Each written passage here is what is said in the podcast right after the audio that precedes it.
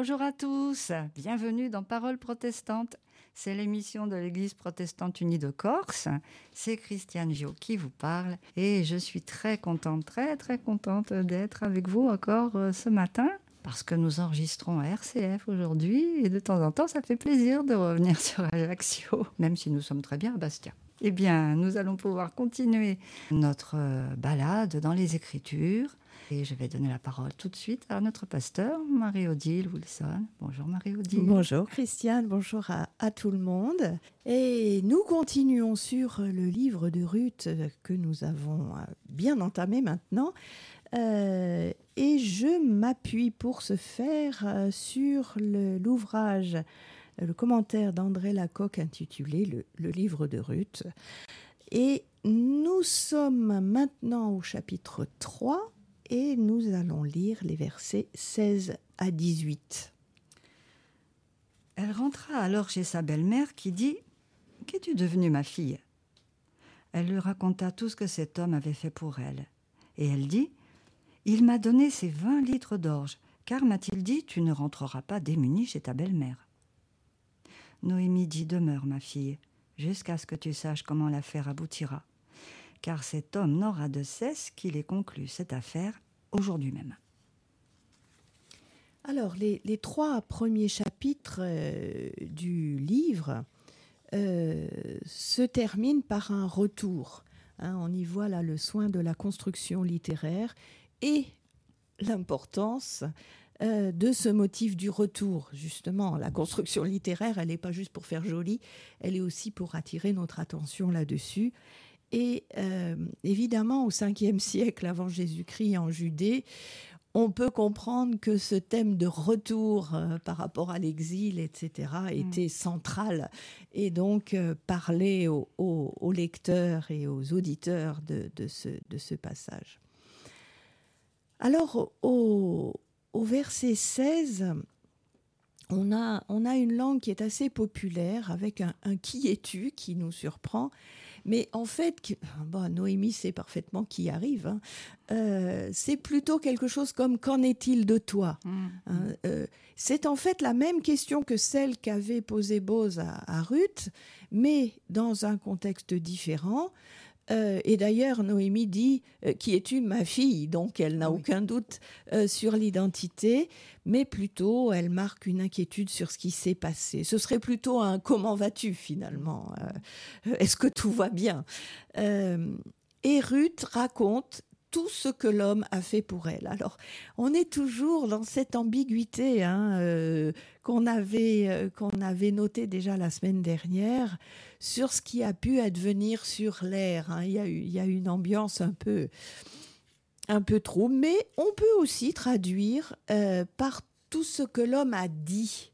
Hein, parce que le, le, le, verbe en hébreu peut s'utiliser dans les dans les deux sens quasiment. Euh, la promesse vaut un fait. Hein. Mmh. Dire, c'est faire finalement. Hein, donc, euh, du coup, euh, on, est, on, est, on est là dans, ben, dans un, double sens, comme, comme souvent. Hein. Vous, vous, devez commencer à en avoir l'habitude. dans l'hébreu, où on a une richesse polysémique importante. Et effectivement, euh, cette promesse, eh bien, elle va changer radicalement le destin euh, non seulement des deux femmes, mais aussi de, de Bose. Hein. Les trois personnages sont impliqués dans, dans, la suite de l'histoire. Au verset 17, euh, tu ne rentres pas à vide chez ta belle-mère. Alors on ne se souvient pas que Bose ait dit ça, donc cette parole semble avoir été rajoutée par Ruth qui ne fait finalement sans doute que mettre en mots l'intention de Bose par rapport à Noémie. Hein, euh, il, la lui a manifesté euh, de, bien des manières, euh, avec toujours cette même ambiguïté sur la question de la semence.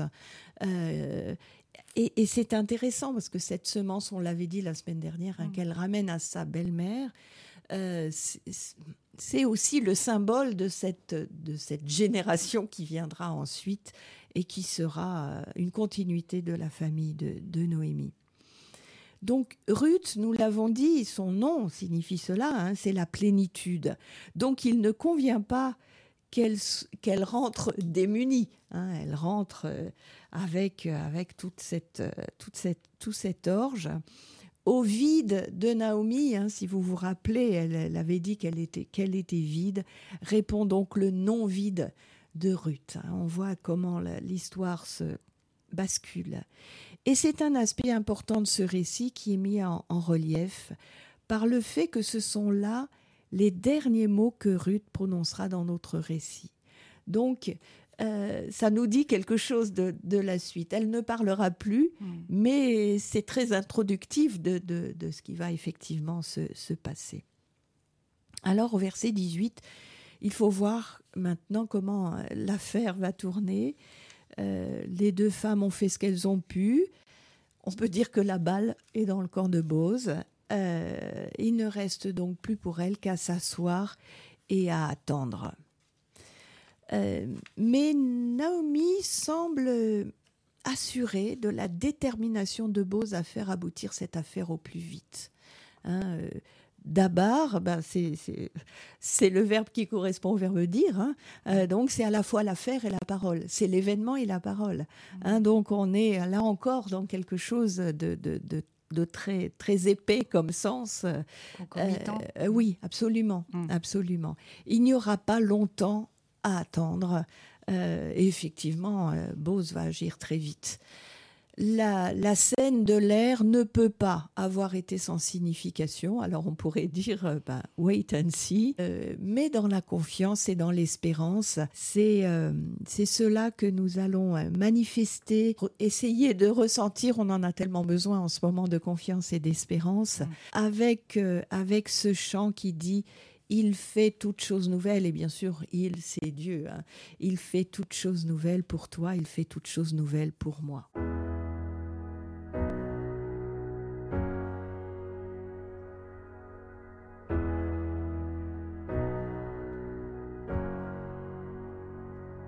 Ta grâce fait toutes choses nouvelles. Tes œuvres pour nous sont parfaites. Pour les choses de ce monde, un espoir surgit dans la vie trouvée en ton nom.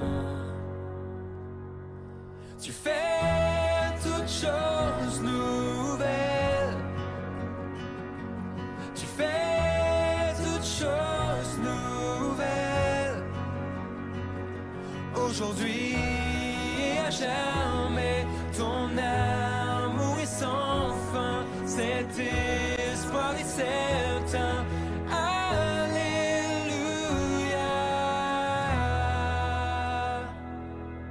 Ma foi est dans l'invisible. Tu es seul qui donne la vie.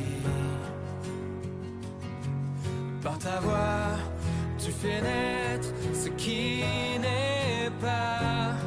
Je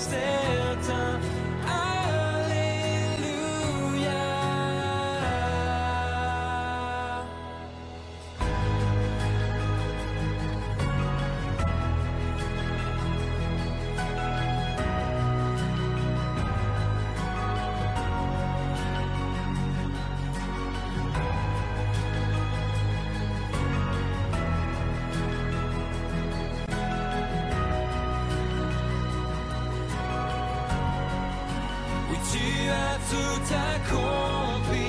Je sais que je suis choisi. Je suis vivant en toi. Je suis vivant en toi. Seigneur,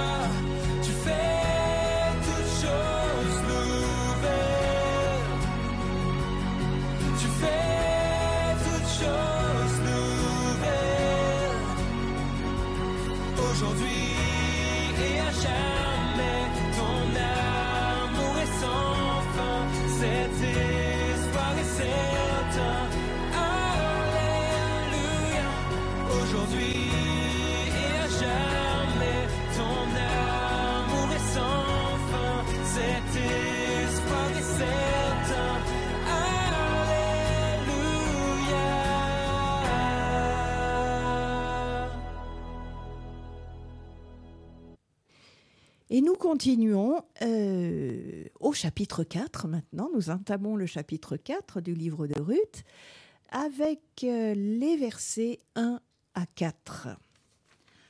Bose était monté au tribunal et s'y était assis. Voici que vint à passer le racheteur dont Bose avait parlé. Bose dit Un tel, arrête donc, assieds-toi donc ici. Celui-ci s'arrêta et s'assit. Alors Bose prit dix hommes parmi les anciens de la ville et dit Asseyez-vous ici. Ils s'assirent. Puis il dit au racheteur Noémie, celle qui est revenue de la campagne de Moab, vend une parcelle de terre qui était à notre frère, Elimelech. Et moi j'ai dit que je te mettrai au courant en disant Acquiert en présence des habitants et en présence des anciens de mon peuple.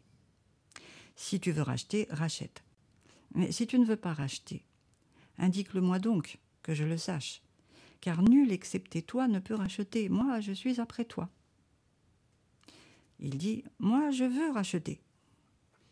Voilà, alors nous sommes là en pleine session de tribunal, ce tribunal qui se tient à la porte de la ville, et il est question de savoir comment résoudre de manière légale la situation de Noémie. Et c'est Bose qui joue le rôle d'interprète des subtilités de la loi. On, on voit qu'il a une certaine autorité. Hein. Assieds-toi là et tout le monde s'assoit. Hein. Ah, oui, on ne discute pas. Euh, nous l'avons déjà dit, deux questions légales vont être tissées l'une avec l'autre. Et, et on peut, on, on- on remarquera au fil de l'étude la subtilité euh, de Bose dans cette affaire. Il y a donc deux, deux causes, celle du lévir, donc celui qui épouse la femme de son frère décédé. Euh, mais quand il l'épouse, ben, euh, en fait, le- l'enfant, au moins le premier qui, qui vient, ne sera pas considéré comme le sien, mais comme celui du frère. Et donc la deuxième, la deuxième question, c'est celle du Goël, dont on a déjà souvent parlé, ce racheteur, ce rédempteur euh, dont, il est, dont il est question. Et où nous allons voir que grâce à l'habi- l'habileté de Bose, l'amour, euh, au sens fort, hein, ce recette dont on a aussi très souvent parlé euh, ici, cette bonté, fidélité, etc., et la justice, donc, vont s'unir pour être un facteur de rédemption. Et finalement, l'accomplissement de la loi va être dépassement de la loi. hein. Le- on peut dire que le livre de Ruth est évangélique avant l'heure. Mmh, hein. Il, nous, mmh. il nous donne, il nous donne un message d'évangile tel qu'on peut le retrouver par exemple dans l'évangile de Matthieu au chapitre 5, le verset 44. Et moi je vous dis, aimez vos ennemis et priez pour ceux qui vous persécutent. Voilà, donc ici, ce serait aimer la Moabite. Oui. Euh, elle s'appelle Ruth, un nom qui est promesse de plénitude. Et Mm. finalement, on peut se dire que manquer cette rencontre serait très dommageable pour le peuple israélite en influant sur le cours de l'histoire et, et à quel point ça, on le verra sans doute la semaine prochaine. Donc au verset 1 et 2, voilà donc notre Bose aux portes de la ville, qui est le lieu du pouvoir, le lieu aussi où tout se sait. Oui. hein. on, on voit passer les gens, on entend les discussions. Donc on peut être ici quand on est quand on est placé là, on peut être au courant de tout et donc les les anciens s'y installent bien volontiers. Enfin, c'est ici encore c'est quelque chose dont qu'on peut comprendre. On Oui. voit le- le- les bancs là où les où les anciens sont installés sur la place et puis qui, qui regardent vivre les autres avec euh, avec intérêt, on va dire, et curiosité peut-être aussi. La justice se fait au niveau local, hein, par l'intermédiaire d'anciens et d'hommes libres. Alors on peut aller voir quelques exemples. Euh, par exemple, dans le livre du Deutéronome, au chapitre 21, les versets 18 et 19. Lorsqu'un homme a un fils rebelle et révolté qui n'écoute ni son père ni sa mère, s'ils lui font la leçon et qu'il ne les écoute pas, alors son père et sa mère s'empareront de lui et l'amèneront aux anciens de sa ville à la porte de sa localité. Voilà, hein, donc là, on, on- ben, c'est intéressant, c'est Oui. vraiment, c'est vraiment la, la- la question de, de, de la médiation. Mhm. Euh, et ça, euh, je crois qu'on en a redécouvert les bienfaits de nos jours, Euh, mais c'est assez, c'est assez important. C'est ici en Corse ce qui étaient les, les paccheri finalement. Hein, les gens qu'on Oui. allait voir pour essayer de dénouer euh, Mhm. qui étaient reconnus pour leur sagesse et leur. Et ben là, c'est le cas aussi. C'est. Euh, alors un autre exemple dans le livre des Lamentations, là, on va voir que c'est pas tout à fait la même tonalité, évidemment, au chapitre 5, verset 14. Les anciens cessent d'aller au conseil, les jeunes gens de chanter leurs refrains. Voilà, alors là, on, a, on est dans une situation difficile. Mhm. Et si même les anciens ne, ne- ne vont plus au conseil, alors euh, euh, Tout se délite. tout se délite absolument. Dans le premier livre de Samuel aussi, au chapitre 8, le verset 4. Tous les anciens d'Israël se rassemblèrent et vinrent trouver Samuel à Rama. Voilà, donc là, quand il y a quelque chose à demander aussi, eh bien, on, se, on, y, va, on y va en délégation euh, En de, gens, euh, Oui. mais de gens reconnus aussi pour leur, justement, pour leur sagesse, etc. Alors, même si après l'exil, la régence d'Esdras et Néhémie laisse peu de place aux tribunaux populaires, euh, eh bien, euh, là, on, on voit que donc l'auteur nous, nous remet ça en place. Alors, bien sûr, il raconte une histoire qui est censée s'être passée bien plus tôt. Mhm. Donc, il remet en, en- en place les usages antérieurs. On peut y lire une certaine nostalgie de l'auteur devant ce qui était et n'est- et n'est plus Possible. Ou bien, et c'est pas non plus euh, tout à fait, ce serait pas non plus tout à fait surprenant, une intention subver- subversive et critique des institutions de l'époque perse. On sait bien que là, avec l'histoire de, de, de- la Moabite, euh, on va, on, on va conclure ça euh, sans doute la prochaine fois ou peut-être celle d'après. On est dans, dans une critique aussi de cette, interdic- cette interdiction par Esdras et Néhémie d'épouser des étrangères. Mhm. Hein, donc on est, dans, on est dans un récit subversif, de toute façon. Alors, nous sommes passés dans cette scène de l'intimité nocturne sur l'air, et donc au- un peu aux marges de la loi, hein, puisque les, les femmes n'étaient pas censées y être, et, et de la loi et des conventions sociales. hein. On se rappelle qu'il y avait une crainte d'être vu quand même Mhm. À une action de Bose devant témoin, lui-même jouant le rôle de, ju- de juriste. On est donc passé dans quelque chose d'extrêmement public. Et euh, donc, on passe du monde des femmes et leur manière euh, personnelle, on va dire, de tenter de résoudre leurs difficultés en usant de tous leurs atouts, hein, qui peuvent être aussi leur intelligence, hein, pas seulement le, la, jeunesse de Ruth, au monde des hommes où se prennent des décisions officielles. Là, on est tout de suite dans quelque chose de plus viril. Bose s'entoure de dix hommes. Pourquoi dix? Eh bien, dix, c'est ce qu'on appelle le minyan. C'est le nombre minimum d'hommes nécessaires pour que puisse se tenir le service de la synagogue. Hein, S'il n'y a pas dix hommes, eh bien, on ne peut pas célébrer. Mhm. Hein, donc, on ne célèbre pas le Shabbat s'il n'y a pas dix hommes. Mhm. Euh, dix hommes, hein. Les femmes ne comptent pas. hein. Encore Il- que dans certaines synagogues. Oui, ça ah bah heureusement, heureusement. Euh, mais on peut penser à nos évangiles. Il y avait là 5000 hommes, sans compter les femmes et les enfants. on est quand même, on est, on est dans une civilisation qui est un petit peu patriarcale malgré Juste tout. à peine un peu. Alors, euh, Bose, s'il fait ça, c'est qu'il a besoin que son interprétation de la loi, qu'il va lire de manière très libérale, enfin c'est ce qu'il va essayer Mhm. de faire en tout cas, soit entérinée par les anciens pour que cela soit absolument indiscutable. Hein, parce que la situation est quand même tan- tangente, hein, euh, c'est pas simple le- le- l'affaire. Donc il se soumet volontairement, et il prend un risque hein, quand même, au jugement d'une communauté morale reconnue comme telle pour ses qualités propres. Hein, donc c'est parce que euh, la décision aura été prise par ce conseil qu'elle pourra euh, être euh, mise en place de manière tout à fait normale. Quoi. Il prend un risque, mais en même temps, si ça marche, bah après, il n'y a plus de problème. Quoi.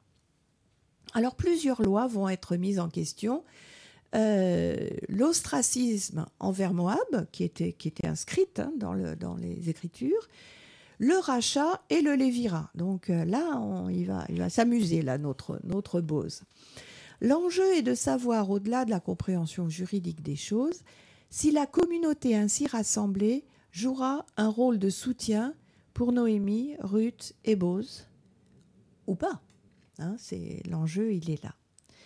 Alors certains auront une vision plus restreinte de la loi et le fait que Ruth soit une Moabite rajoute une difficulté. Alors on peut penser comme un parallèle, et ça c'est c'est aussi subversif de la part de Jésus, à la parabole du bon samaritain, Mhm, mhm. hein, où Jésus dit, euh, bah, finalement, ceux qui auraient dû appliquer la loi, la loi d'amour, la loi de chesed, Mhm. euh, eh bien, c'est pas ceux-là qui le font. C'est ceux qui sont les étrangers, les adversaires, les, ceux qu'on considère comme hérétiques, etc. Celui qu'on considère comme hérétique qui vont euh, faire en sorte que les choses avancent. Mhm. Hein, donc euh, là, on est, on, a, on, on est vraiment dans quelque chose de l'ordre de l'Évangile hein, avec ce livre de Ruth. Oui. Alors, il faut savoir que dans les commentaires euh, de la tradition juive, tout du long, euh, ces commentaires continuent de s'étonner de l'accueil fait à Ruth, la Moabite. Donc, vous voyez que c'est pas si simple, même après coup. Dès lors, on comprend mieux qu'il faille justement ces dix anciens pour entériner ce fait. Euh, on, peut, on peut imaginer que si ça n'avait pas été le cas, le livre de Ruth, il aurait sauté du canon. Et donc, on peut se réjouir et s'étonner, ou, ou l'inverse, euh, de l'inclusion de ce livre, du coup si subversif sous bien des aspects, dans le canon des Écritures juives, Hein, puisqu'il continue à poser question. Et ça, c'est la, c'est la richesse du judaïsme. Qui- Encore maintenant, vous voulez dire? Ben, oui, dans une certaine mesure. Alors, Mhm. pas partout, bien évidemment. Mhm. Hein, Puisqu'il y a un texte de loi qui dit il faut exclure les Moabites euh, de, manière, euh, de manière radicale, et que là, on se trouve avec un autre texte du canon, euh, l'un et l'autre étant dans le canon, qui dit ben, on épouse une Moabite, et en plus, euh, avec, la, avec la, la, la, la descendance qu'elle aura, euh, c'est euh, c'est interpellant. Et, c'est ça qui est extraordinaire dans la construction du canon juif, c'est que euh, il laisse à l'intérieur du canon de quoi se poser des questions. On peut pas dire Dieu est ceci ou Dieu est cela, il faut faire ceci ou il faut faire cela, puisqu'on trouve ici ou là la contradiction à ce fait. Et ça oblige à réfléchir. C'est ce que, c'est ce que Jésus va faire aussi. Mhm. Hein, c'est ce que Jésus va faire et c'est ce que le canon des Écritures chrétiennes, avec enfin des- du Nouveau Testament, va faire en gardant les quatre évangiles Oui, finalement, hein, et en gardant des épîtres qui quelquefois se contredisent un peu. hein. donc c'est c'est cette compréhension que chacun doit être euh, interprète lui-même de, la, de, de la loi divine. Euh, en se basant sur des, sur des choses, évidemment, hein, pas, pas, pas chacun de son côté. Mm. Mais en tout cas, qu'il y a de quoi discuter, que c'est pas une loi intangible. On ne peut pas dire qu'il y a une éthique chrétienne intangible. Sinon l'amour, mais après, comment on le manifeste? C'est pas une éthique, ça, c'est un, c'est un principe. Euh, après, comment je le mets en place? Et selon l'intérêt des gens, selon. euh, C'est pas leur- simple. Oui. C'est pas simple. Et il y a un voici que. Alors voici que, on l'avait déjà trouvé quand euh, il introduit euh, quelque chose, c'est qu'une péripétie importante va advenir. Et effectivement, eh bien, le Goël, le rédempteur possible, le racheteur, va passer par là. Et curieusement, il n'a pas de nom, cet homme. On l'appelle un tel. Oui, oui, c'est curieux. Hein, euh, alors littéralement, c'est en hébreu, c'est quelques lieux, euh, un lieu quelconque. Euh, mais petit à petit, euh, dans les textes euh, tardifs, on le traduira par. enfin, ça, va s'appliquer aussi aux personnes. Alors voilà, c'est le, un commentateur du livre de Ruth signale que l'anonymat implique jugement. C'est-à-dire que justement, bah, on va voir comment cet un tel va se comporter. Bah, il n'a pas laissé de trace, la trace de son nom dans le. Non, il- Ben non, parce que bah, il n'a pas, il a pas été. C'est Bose qui va laisser trace de son nom. Donc euh, voilà. Euh, et en fait, ce un tel ne nous sera pas rendu très sympathique hein, dans, le, dans le récit, effectivement. Contrairement à Bose. Au verset 3, eh bien, euh, il est à nouveau question des chants de Moab, comme une inclusion avec le début de l'histoire, euh, ces chants d'où Noémie est revenue. Et on apprend, alors là, c'est ça arrive là comme ça, comme un cheveu Mhm. sur la soupe, euh, que Noémie a un champ à vendre. On n'était pas au courant. On n'était pas au courant, on les voyait tellement inquiètes euh, Mm.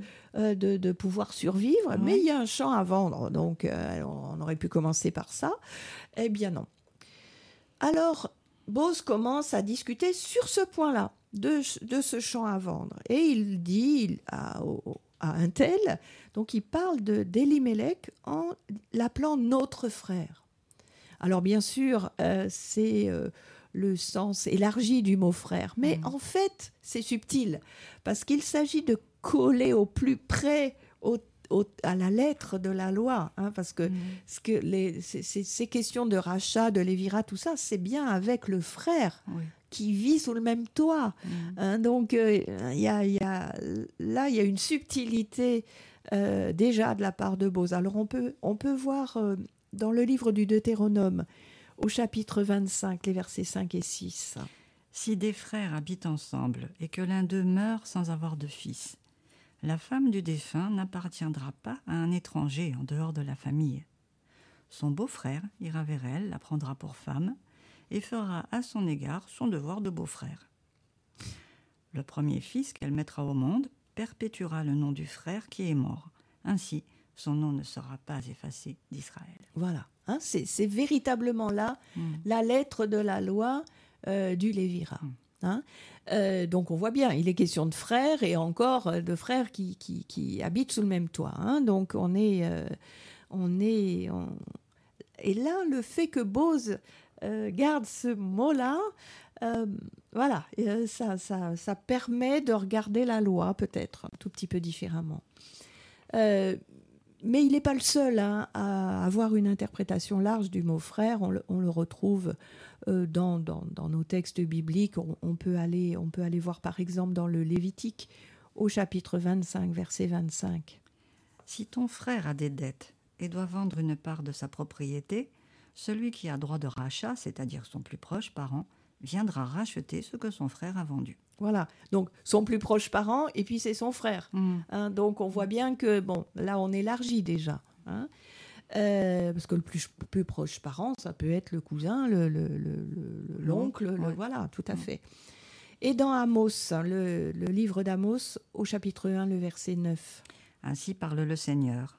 À cause des trois et à cause des quatre rébellions de Tyr, je ne révoquerai pas mon arrêt, parce qu'ils ont livré des déportés en masse à Édom sans avoir gardé la mémoire du pacte entre frères. Voilà. Hein, donc, euh, eh bien, pourtant, ils n'étaient pas frères, là non plus, Mm, puisque mm. c'était deux peuples différents. Oui. hein. alors, dit issus d'une souche euh, Mm. euh, commune, cette, fameuse souche sémite-là dont on parle beaucoup, en oubliant Ah oui, que, les, que les sémites, c'est pas que, Que- les Israélites, enfin, c'est pas que les Juifs, c'est aussi les musulmans, enfin, pas les musulmans, pardon, Mm. les Arabes, et, et les Assyriens, on les oublie, ceux-là. Euh, voilà, tout ce monde-là, ce sont des sémites.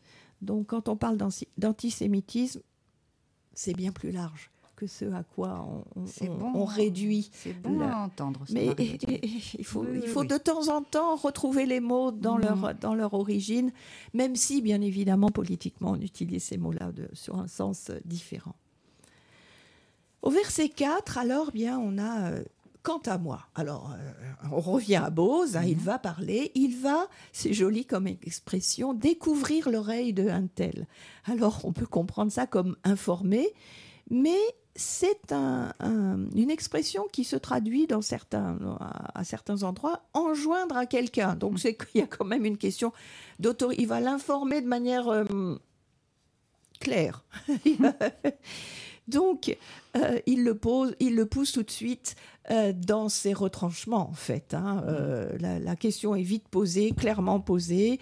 Il- et il s'agit apparemment, et c'est là aussi on, peut goûter la subtilité de Bose. Il commence comme si il ne s'agissait que d'une tractation purement commerciale. Il s'agit d'acheter et vendre un champ.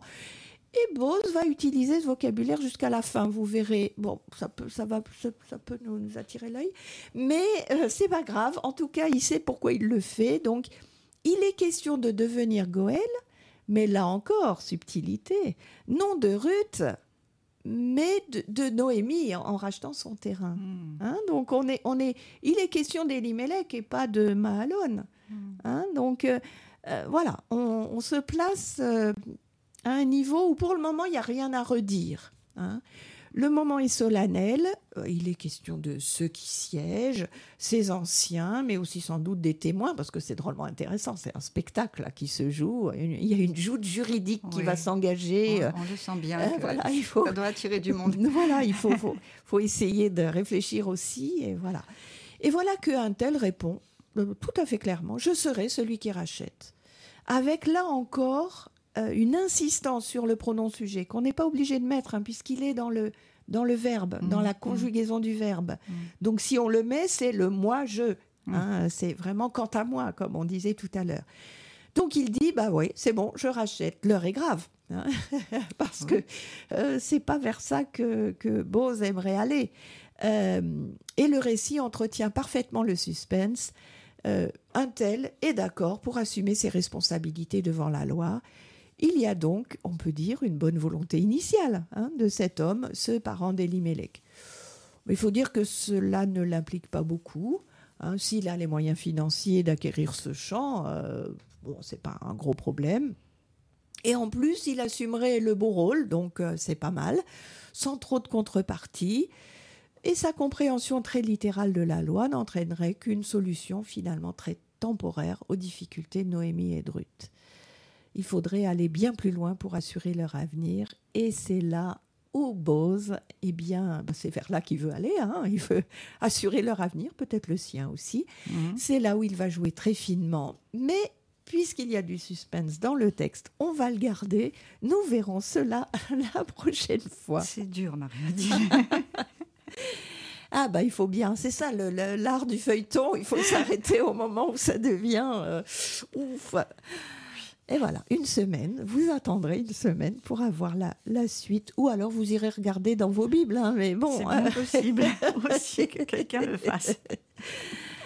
Alors bien, nous allons relire maintenant ce que nous avons euh, travaillé, donc euh, depuis le chapitre 3, verset 16, jusqu'au chapitre 4, verset 4. Ruth devint chez, revint chez sa belle-mère. Celle-ci lui demanda Comment cela s'est-il passé, ma fille? Ruth lui raconta tout ce que Bose avait fait pour elle. Elle ajouta Il m'a donné ces six mesures d'orge en disant Ne retourne pas chez ta belle-mère les mains vides. Noémie lui dit Reste ici, ma fille, jusqu'à ce que tu saches comment l'affaire tournera. Bose ne sera satisfait que s'il la règle aujourd'hui même. Bose monta à la porte de la ville et s'y assit. Le parent dont Bose avait parlé à Ruth vint à passer. Bose l'appela. Viens par ici, assieds-toi, lui dit-il. C'est ce qu'il fit. Bose prit dix hommes parmi les anciens de la ville et dit Venez vous asseoir ici pour siéger. Et ils prirent place. Il déclara alors aux parents d'Elimelech Tu sais que Noémie est revenue du pays de Moab. Eh bien, elle met en vente le champ qui appartenait à Elimelech, notre parent. J'ai décidé de t'en informer et de te dire faisant l'acquisition devant les anciens et les autres personnes qui siègent ici. Si tu veux exercer ton droit de rachat, fais-le, sinon déclare-le-moi, que je le sache, car c'est à moi que ce droit revient tout de suite après toi. Et l'homme dit Je veux bien acheter le champ. Voilà. Donc, euh, à suivre, à suivre. Alors, avant de nous séparer, je vous propose d'entendre un, autre chant. Euh, avec euh, l'esprit de, la manière dont se comporte Bose, avec l'esprit évangélique de ce texte-là, euh, ce récit de, Ruth. C'est un chant intitulé Qu'ils sont beaux les pas, euh, les pas de celui qui annonce une bonne nouvelle. Hein. Donc voilà, on peut penser à Bose. Qu'ils sont beaux les pas, qu'ils sont beaux les pas qu'ils sont beaux les pas de celui qui annonce une bonne nouvelle, qu'ils sont beaux les pas, qu'ils sont beaux, qu'ils sont beaux les pas, qu'ils sont beaux, qu'ils sont beaux les pas de celui qui annonce une bonne nouvelle, comme il est le bienvenu, lui qui annonce la paix, lui qui annonce le salut, un message de bonté, qu'ils sont beaux les pas, qu'ils sont beaux, qu'ils sont beaux les pas, qu'ils sont beaux, qu'ils sont beaux les pas de celui qui annonce une bonne nouvelle,